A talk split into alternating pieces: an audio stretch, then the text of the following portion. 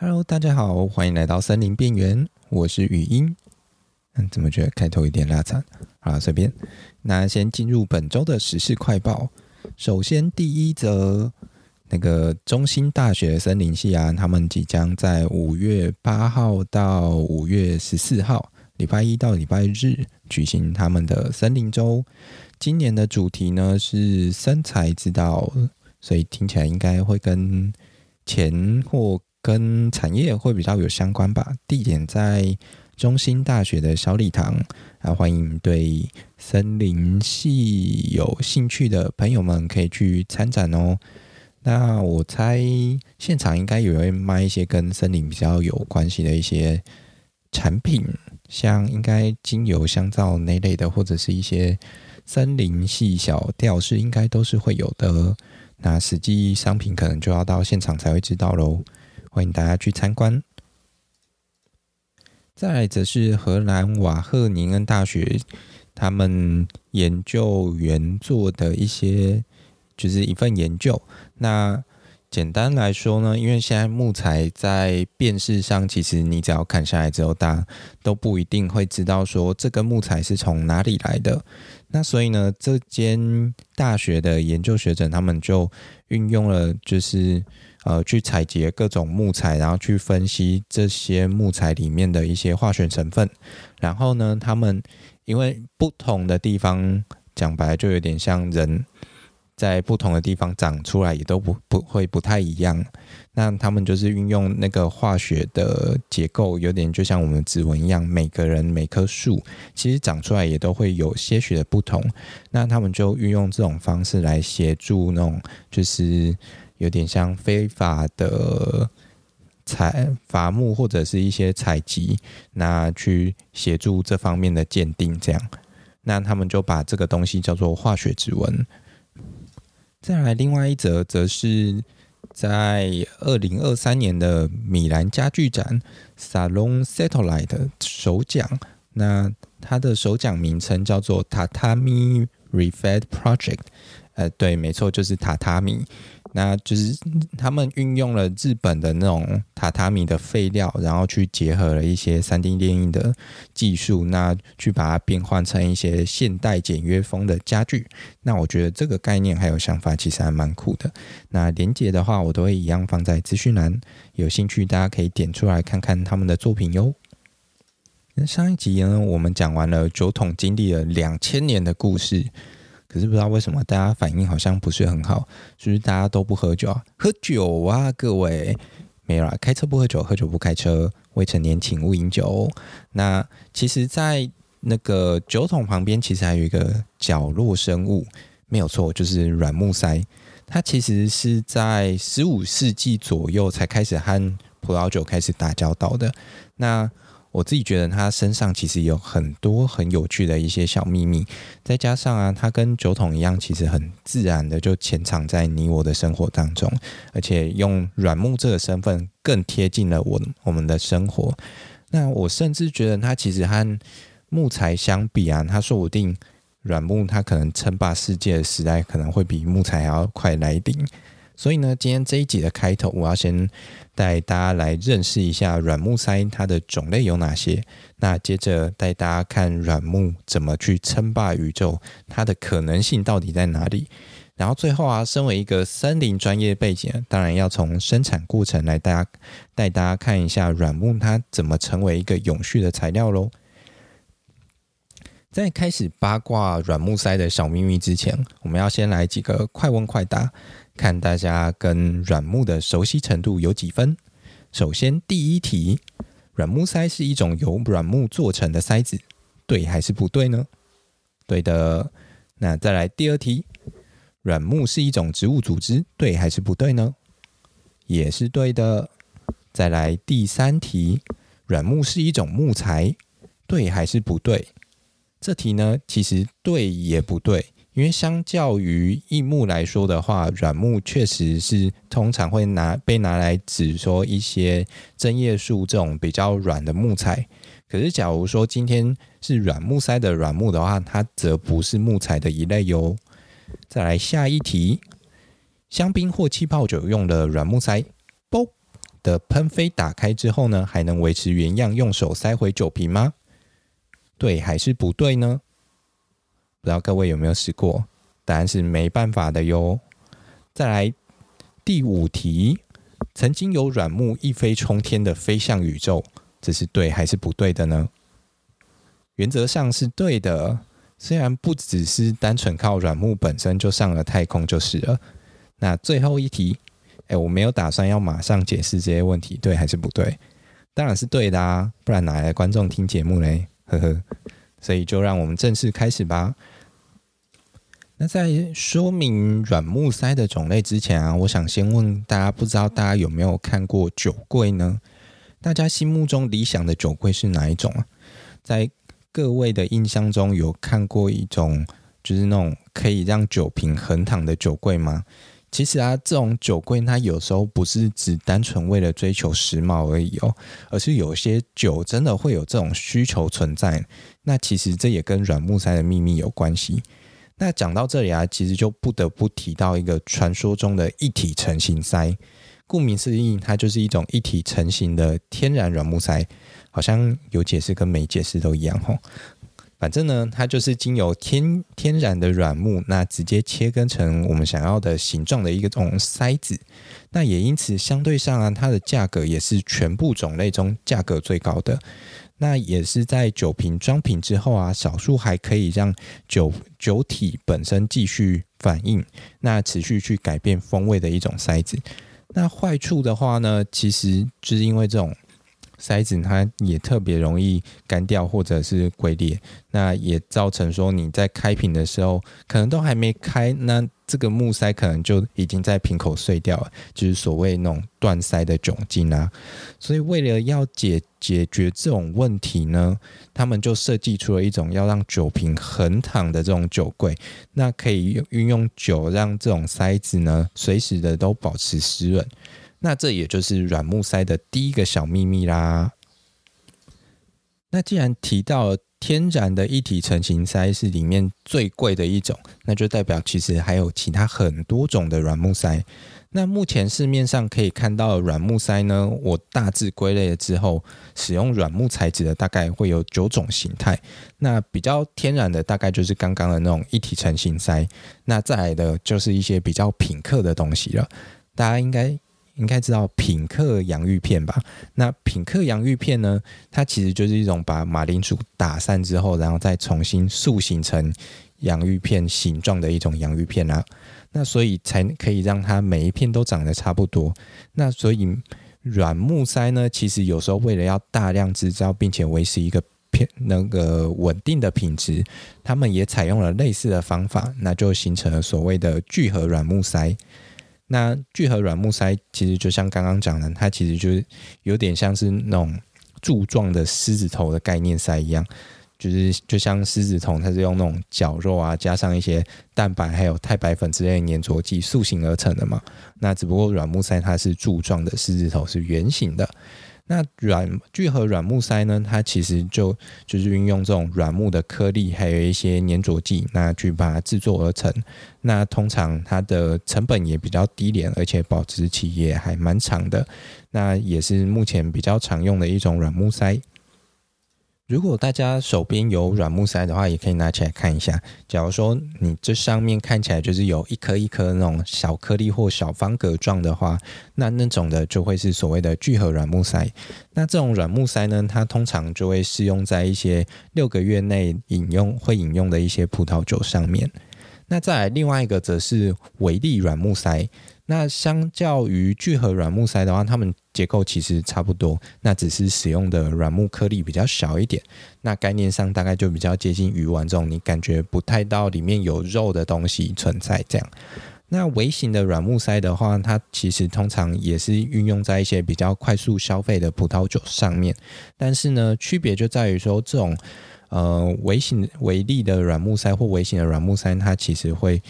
比较用在一些味道上更复杂的一些葡萄酒，那大家已经开始觉得有点复杂了吗？没关系，我来介绍一个可以把事情简单化的塞子，它就是锥形软木塞，因为它用途非常广泛，不管你用的是什么容器，要装什么液体，那即使你要拿来重新封闭已经开过的香槟瓶都没有问题，你只要使用这种锥形软木塞就可以解决你的这些问题了。但相对上，它就不像原本的那种使用的软木塞可以去封存香槟它原本的味道就是了。那另外有一些在做家庭酿酒的，其实也会运用这些塞子，因为简单来说，它就是可以封闭大多数的瓶子，那却不会造成玻璃容器的破坏。怎么样，很万能吧？那通常这些塞子也不太会去限制它制作的一些原料，那不管是天然的或者是聚合的，你都买得到。那既然刚刚提到了香槟呢，香槟用的塞子其实也非常的特别，因为毕竟大家也知道说，哎，香槟它本身有很多的气泡，那所以为了要防止饮料中的那些气泡啊太多，从呃瓶子里面就直接喷飞出来，所以这些塞子的制作其实也是蛮困难的，它可能还可以号称是最难制作的软木塞之一。那这种香槟软木塞或者是所谓的气泡酒塞啊，它最特别的地方在哪里呢？它其实是由两种形态的软木来制作而成的。呃，它包含了前面提到这种柱状的狮子头主体，然后底部啊，它其实还会再密封两到三个圆盘状的天然软木。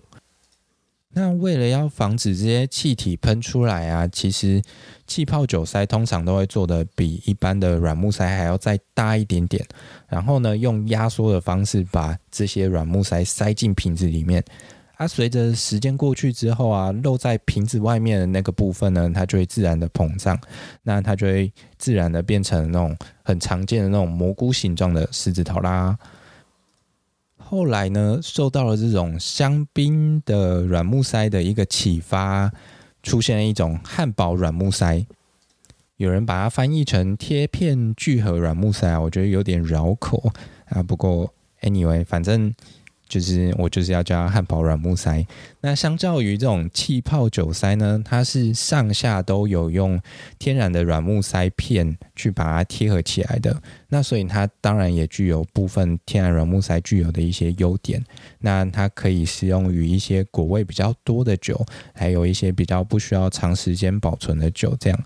那它另外一个特色就是相对上它是比较耐用的，而且可以承受一些比较大的物理性压力，所以它的效果大概会介在天然塞跟聚合塞之间。所以啊，各位今天如果拿到一瓶酒上面用的是这种汉堡塞的话呢，它相较于那种天然一体成型塞，虽然没办法放上那种几十年那种这么久，但是它相对上也可以放上个好几年都不是问题的。其他可能还包含了一些像是那种填充的天然软木塞，就是用在一些比较快速消费的葡萄酒上，或者是加盖软木塞，呃，它的形状大概就是那种 T 字形或者是那种香菇状的塞子。那其实一材质，它可能又可以分成木质的啊、塑胶的或合成的之类的。最后还有一个是化工塞，虽然我觉得，嗯，这种化工合成的软木塞嘛。它已经脱离了软木塞的一个范畴了，所以简单来说啊，其实整体上，假如说大家要认一瓶酒到底好不好呢？其实也可以从酒塞上面来看。那假如大家想要喝贵一点的，就去认上面的一体成型塞就对了。只要看到那个，就代表哦，这个酒一定蛮贵的，试罐好酒。那除了上面这种。就是我们讲了满满的这些软木塞以外啊，不知道大家有没有在生活之中的一些其他地方，还有看过一些像是软木塞的这种软木的存在呢？那除了就是拿来当成这种塞子以外，大家觉得软木它可能还有一些什么其他的功能呢？可能像是什么布告栏啊，或者是隔热垫，我觉得这个可能会是大家最常见到的地方。又或者是生物课本，没错，就是生物课本。现在的生物课本里面，其实都会写到说，虎克他去观察了软木细胞，然后提出了 “cell” 这个名词，就是细胞这个名词。但其实只讲出了 这个故事的一个篇章的标题而已。就如同我们在第十集里面提到，科学始于观察。虎克在当年啊，其实就用他的显微镜观察了非常非常多的东西，然后最后把他的这些观察写在他的一本书，叫做《显微镜学》。那用放大镜观察微小物体的一些生理描述，以及一些相关的观察和探究，这本书里面，当然原文是英文的，应该是吧？对，我如果没记错的话。而软木细胞呢，也只是他在这本书里面这么多观察中的其中一项而已。那他在第十八项观察中就提到，他有关于就是他观察软木的一些结构啊，或纹理的一些描述，还有一些推论这样。那在当时，虎克他就发现说，诶，首先第一个，为什么软木这么轻呢？那透过了显微镜的观察，他就推测说，诶，有可能是因为它这种很多孔的材质所造成的。那再来第二个，为什么它可以当成瓶塞挡住这些水和空气？那又为什么不会漏出来？那他自己认为说，诶，软木它有可能因为非常的致密，然后那些小洞里面又充满了空气，那因此就挡住了那些要通过的气体还有水。那这也解释为什么它丢进水里的时候会浮起来。那再来。最后一个软木为什么这么具有弹性，压了又可以弹回来呢？那他觉得这就是因为可能因为这里面充满了空气，还有这就是一个一个小小的囊状体一样，那自然就产生了这样子的效果。那他当他他当年就在他的书中写下了这些观察还有描述。他除了观察软木细胞的刚刚这些特性以外啊，他甚至还去计算说，哎，这个显微镜底下到底有多少个细胞啊？不知道如果是各位，各位会怎么去计算呢？就好比今天有一叠五十公分的纸好了，你在只有一支尺的情况下，你会怎么去概估这些纸张的数量呢？总不可能一张一张数吧？那给大家五秒钟稍微思考一下。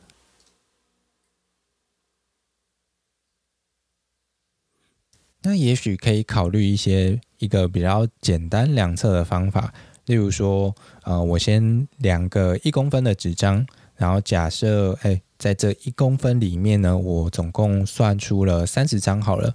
那么五十公分的话，我们就可以出估大概可能有一千五百张纸，因为一公分有三十张嘛，五十公分可能就差不多有一千五百张。所以呢，虎克在当时也干了同样的事情。他观察到啊，每十八分之一英寸，大概就是零点一四公分了，会有约大概六十个细胞的腔室。然后他也一样用估算的，他算出一英寸里面，呃，大概就是二点五四公分里面呢，它长度至少有将近一千个细胞。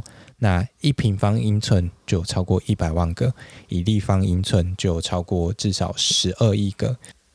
而且他还很认真的把那个数字计算出来，那上面就写一二五九七一二零零零个，这样真的是也是蛮厉害的。换个角度来说，假设你活在一个十七到十八世纪啊，有一个人拿着一颗软木塞跟你说：“哎，这里有上亿个细胞腔室”，你可能会觉得他是个笑诶。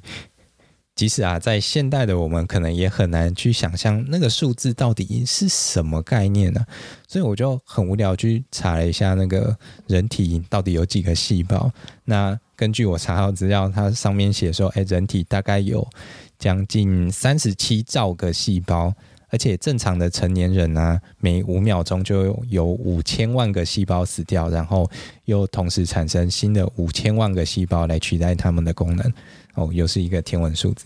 我们还是回来看软木可以拿来干什么其他有趣的事情好了。所以啊，软木它就这样运用它的防水、隔热，而且又又轻又有弹性的这些特性呢，在现代科学技术的辅助之下，已经超越你我可以想象的世界。不管上山还下海，它甚至比你还早上太空呢。我们就从最遥远的领域一路回来看到最日常的好了。首先，当然第一个要从火箭还有导弹开始讲起啊。那这里当然要解释一下软木它到底是怎么上太空的。火箭它本身在升空的时候呢，会产生很多的热能嘛，这个大家应该多少都会有一点印象。那所以呢，它就会需要一些隔热的材质来防止它里面的这些零组件在升空的过程中，可能因为过热而造成一些故障。那就很刚好啊啊！软木它就可以隔热，然后又不容易烧起来嘛，所以它就这样跟着火箭上太空了。怎么样？是不是很简单呢？好来，中间应该有很多技术细节都直接被我略过了。那再我们来看下一个是游艇甲板，还有冲浪板这一类的东西。因为其实软木它塞，哎，不是软木塞，软木它本身的质地比较轻嘛，但是相对上它又具有一些弹性啊，还有防水的性能，所以它也会被运用在这种有点像水上运动，就是这种呃需要比较轻型的材料上面。那像冲浪板的话，它除了有做这种纯软木的这种冲冲浪板以外，它有时候也会去跟一些其他的材料。去结合像是炮筒之类的，因为炮筒本身的材料也是蛮轻的，可以拿来做冲浪板。那相对上的话，它把炮筒和软木结合的时候，就可以让它的呃板子本身刚性比较强一点，就会比较耐压。那来到建筑上的话，国外其实已经有一些建筑师把会把这种软木做成一些就是隔热的建材，然后。据说降温的效果好像还不错，可以降到五到六度 C 左右，都是有机会的。那通常的话，像这种建筑上，它可以被运用的地方，不只包含一些建材，它可能就是连装潢或者是吸音啊，或者是气密垫，都是有机会运用到的。那在再更贴近一点的话，甚至是连那种墙板啊、墙面、砖头贴皮软垫或者是壁纸这类的产品也都是有的。再来更生活一点的话，绝对要提到家具类的嘛，或者是一些甚至瑜伽垫啊、盆栽之类的都有。那甚至连一些贴身的、比较贴身的生活用品，像是鞋垫。我看到有的厂商甚至还特别出了那种软木的主攻鞋垫，这样。那也因为软木它本身就比较轻嘛，然后隔热性质相对上它也算是另类的保暖性质。那还有它的透气性啊，跟压缩回复的这种特性存在。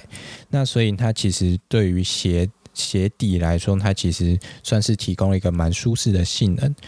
那甚至有一些厂商，他们也会拿来做成那种夹脚拖的鞋底啊，布鞋的鞋底，甚至是一些厚底的凉鞋跟高跟鞋的鞋底，也是有机会可以看到的。那最近母亲节快到了，大家还在烦恼要送什么给妈妈吗？诶，说不定一双环保又舒适的时尚潮流软木凉鞋就是你的新选择喽。另外的话，其实软木它其实也可以用来做一些类有点类似皮革的这种材质。所以一些那种就是皮衣啊，或者是那种皮革质的沙发类的，应该也是有机会可以做出来的。那我觉得我在就是各式各样的产品里面，我觉得看到最酷的应该是马蹄铁的部分。那它是由国外一间叫做 Emerald 的加工集团所制作出来的。反正他们是世界上最大的一间软木加工集团。那他们就是为了就是。提供软木各种不同的可能性，所以他们甚至是去做这种软木的马蹄铁出来，让就是马在运用在一些那种比较轻型的竞跑上面之类的。这个我真的觉得超酷的。然后啊，像有一些户外运动的那种人工草皮嘛，早期是用一些橡胶类的，那可是它其实有时候会太硬或者是太弹之类的，那所以。后来也有一些厂商，他们想要尝试运用这种软木颗粒去取代这些呃橡胶的部分。那它其实对于运动员来说，它的本身的一些伤造成的伤害也会更少。那有时候可能在打球啊，球的弹性也会有差，这样。所以整体来说啊，软木本身的防水还有隔热性质，再加上它这种不易燃而且又轻又有弹性的特性呢，就让它变成一个很好的加工材料，真的是上山又下海，甚至还要飞太空。这就是软木的第二个小秘密喽。那除了一些比较接近软木原型的使用方式以外啊，也有一些比较延伸性的应用方法。那在工业上就常常根据不同的需求，那进行软木的改良，或者是跟那种其他的材料进行调和合成。那所以它的应用的场域还有范围都非常的广泛，像是一些机械用的密封的那种垫片啊，用来隔音啊，或者是仿制的材料啊，甚至连那种高速列车的墙板还有地板，他们都有机会可以用这种就是那种比较复合型的材料来进行制作。然后有时候还有一些水泥的填充物也会用到这种软木的材质。那种比较详细的资料我也会整理在部落格，大家有需要自己去点来看就好了。这里就没有要特别讲。既然讲到材料的特性的话，其实。还有一件事情要一定要提一下，就是回收性这件事情。因为软木它其实也也是一个可以回收再制的材料。那讲讲白就是，哎，拿回来打一打，再拧一拧，又可以继续用这样。那例如说，可能一些盒子或瓶子的盖子啊，或者是一些呃用具的一些手把、旋钮等等，这些都是这种软木再制品可以应用的一些范围。那最有趣的部分呢，已经讲完了。接下来要聊软木的生产还有生态，没兴趣的人可以走了。啊，没有啦，拜托不要啦。那接下来我们要认真介绍一下什么叫做软木。那简单来说呢，它其实就是一种很厚的树皮，大概就是韧皮部以外的地方。呃，假如大家对生物已经忘光的话，那我再重新讲一下。一棵树它在最中心的部分就是它的髓心，还有运送水分的木质部。那向向外的话，它有形成这个木质部，还有韧皮部的一圈形成层。那再往外的话呢，它就是输送养分的韧皮部。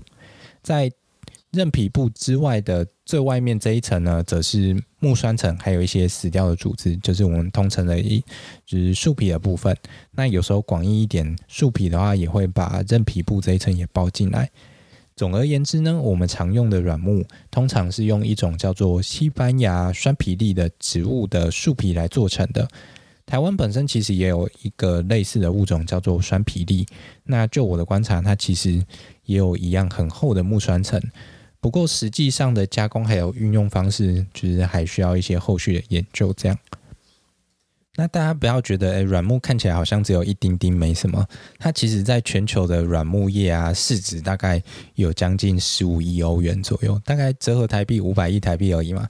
那目前世界上主要的软木生产国呢，都位在于南地中海国家，而且是以葡萄牙为主。每年全国两百三十万公顷的栓皮櫟。大概可以采收大概三十四万吨的软木，其中有六到七成都会用在生产软木塞上面。一年大概可以生产一百二十到一百五十亿个软木塞，是不是很夸张？那葡萄牙部分的话呢，它大概占了三分之一的软木的那种种植的软面，哎，种植的总面积。那大概有七十一万公顷左右，而且平均过往平均每年都还会再增加一万公顷，大概四 percent 左右的一个量这样。那以葡萄牙这样子的生产量来说的话，它大概占了世界的一半。可是啊，那个软木的生产期程哦，真的是跟木材有得比啊。通常第一次的收获呢，要等二十五年。你没有听错，就是二十五年。他们通常会要求啊，胸径大概达到七十公分以上之后呢，才会开始进行收获。那收获之后呢，它会让这个树皮再慢慢的重新生长。那依据使用的需求，可能七到十年不等会再次收获。一般会在五到八月之间，就是这个期间树木它本身生长比较快，那所以他们可以更容易在不损坏树干的情况下去剥离它的树皮。那熟练的工人的话，他们通常都要用一把斧头，很精准的慢慢的把那个。树皮慢慢剥下来，平均每一颗的酸皮粒可以采收四十到六十公斤的软木。可是啊，并不是一开始采下来的软木，它就可以拿来做成软木塞哦。那我自己目前推测，有可能是因为软木它毕竟从小颗长到大颗的时候，那个就是胸径的变化非常的。快速，所以呢，它在整个外面那一层的木栓层的形成的时候呢，它的细胞结构是非常不规则的。那对于加工来说，它其实是一件很难处理的事情。所以啊，像这种二十五年就是第一次采收的这些软木啊，他们通常也都只会拿来做成软木塞以外的东西，像是一些隔音或隔热的材料啊、地板啊，或者是一些绝缘材料等等。那再来的话呢，第二次就是再过九年的采收呢，那呃，在工业上面，他们会认为说，诶，硬度通常会比较低，仍然不适合拿来作为软木塞，所以要等到第三次以后呢，这些软木塞它的弹性性能来到比较良好之后呢，它才能够被用来生产软木塞，真的很夸张，对不对？而这样子的一颗栓皮粒啊，它在它一生当中大概两百年的寿命里面，平均大概会被收获十五到十七次的树皮。那这个也算是软木它本身非常永续的一个原因之一。那同时，这也是软木的第三个小秘密。而为了让消费者可以去支持这样子永续的经营方式啊，也已经有许多的种植园开始申请 FSC 的森林认证。不知道各位手上的软木塞上面有没有 FSC 的标章呢？如果还不认识 FSC 的朋友的话，也欢迎回去 EP 四听我讲解哦。那需要收听的话，连结我也一并放在资讯栏。那如果有听众朋友是住在中部或者是南部低海拔地区，然后家里又有一些土地想要种树的话，其实我个人也蛮推荐去种植酸皮櫟，就是台湾原生的酸皮櫟的。那除了它是一种就是台湾的原生树种以外啊，它本身也非常的耐旱，而且果实也很可爱。再加上我觉得目前在台湾其实还没有很多人可以去认同砍树这件事情，就是要市场再教育，有够麻烦的啊。好，但这种情况下其实。嗯、呃，你要能够在不砍树的情况下，又要提供收入的一些选择的话，我觉得栓皮櫟其实它是可以列入考虑的一个重要名单当中。因为说真的，嗯，现在。大部分私有林的造林，大家都只会想要种台湾杉啊，或者是肖楠之类的。我个人其实也是蛮困扰的，除了嗯，就是这些树种它的生产期长很长以外啊，大家有没有想过，如果四十年之后啊，树长不好，价格差就算了啊，如果长得好的话怎么办？它就会变成像高丽菜或者是像凤梨一样价格会崩跌。那哦，啊算了，这个东西我们之后再。早一集慢慢抱怨啊，不是，是慢慢解说才对。好了，那回过头来，我们来看一下软木的加工。软木的加工其实它基本的生产流程就跟大部分的生物性产品的那种流程都差不多，就是讲讲讲简单一点，大概就是哎去收获嘛，收获完之后回来堆置，然后蒸煮一下、干燥一下、分级一下、加工一下、品管一下啊，就可以出门了啊，不是，是就可以出货了。那整体详细的过程的话，嗯，好啦，也是稍微提一下。收获的话，其实像刚刚前面就有讲到，树皮它其实就是需要用人工的方式，然后用这种小斧头慢慢去收获。据说可能至少要训练八年以上才有办法去从事这项行业，不知道真的还假的。那再来堆置的部分的话，这些收获回来的软木，其实它可以存放大概六个月到半年。因为工厂不一定随时可以一直加工，或者是有时候量太多进来也处理不掉，所以有时候就会暂时先堆置着，然后就像储木池一样，慢慢把这些就是砍下来的树皮或树木消化掉。那蒸煮的部分的话，它其实是要透过那种气体的膨胀，让呃，软木它本身的细胞结构再均匀一点。那另外一部分的话，也是为了要减少上面的这些微生物，不要把这些软木吃掉。干燥的部分的话，其实就和木材一样，其实在干燥的条件下，它可以保存得更久。那再分级加工，就是挑到一些就是长得很丑的部分啊，然后。挑出上等的软木塞去做成我们的一体成型塞嘛，啊，剩下来直接打成颗粒，然后再粘起来就可以用喽。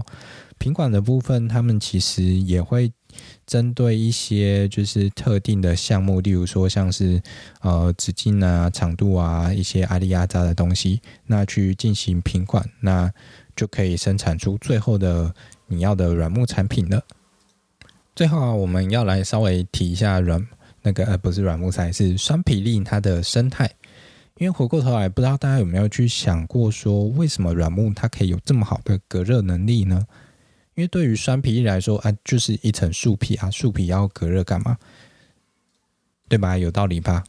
不过其实换个角度来想啊，假如说它今天不只是隔热，而是用来防火呢？大家也许有印象，以前地理课本里面常常会讲到说，地中海地区啊，夏干冬雨。啊，这里夏天很干燥啊，假如再加上沿海地区很容易产生强风的话，是不是就会变成野火热点了？所以啊，西班牙酸皮樱它本身就原生在这样子的环境当中，所以为了要可以去适应这种火烧的环境的话呢，其实他们就长期演化出了这种这么厚的一个树皮出来。可是啊，这里又有一个问题出现了，火烧对于这种生物来说，它到底算是一件好事还是坏事呢？诶，其实有时候啊，火烧对于这类的生物也许不是一件坏事哦。至于为什么，就让我们留在下集慢慢解说啦。最后呢，呃，来帮大家总结一下这集我们到底讲了些什么。这集我们从软木塞出发啊，介绍了整个软木的版图大业，还有三个小秘密，包含一体成型塞，它是酒瓶横躺的一个关键。软木防水隔热，还有不易燃，而且又轻又有弹性，是它被广泛应用的一个关键。最后啊，因为它的生产只运用了剥除的树皮来进行，所以它其实算是一个非常永续的生物性材料。它、除了缺点就是生产期程有点久以外，不知道大家听完之后有没有开始越来越觉得森林系大业好像越来越无所不在了呢？那下一集呢，超认真生活频道森林边缘就要带大家来踏查森林火烧的故事。诶，究竟森林火烧它是一场灾难呢，还是一种生命循环的起点？究竟山上用火是一种原罪，还是只是环保团体的一厢情愿而已？那有兴趣的朋友，我们一样下周五同样时间，让森林系边缘人带你一起认真过生活。哎，对了，另外还有那个，假如礼拜二大家如果无聊想要听人 murmur 的话呢，我们有宵夜加班台，听起来好像有点可怜呢。那不然宵夜肥胖台啊，啊，不要了，反正就深夜台，大家有空可以来听我 murmur，然后当听睡前故事好像也可以。那喜欢的朋友也记得帮我订阅或追踪，然后分享给你身边的朋友喽。那我们这集就这样喽，拜。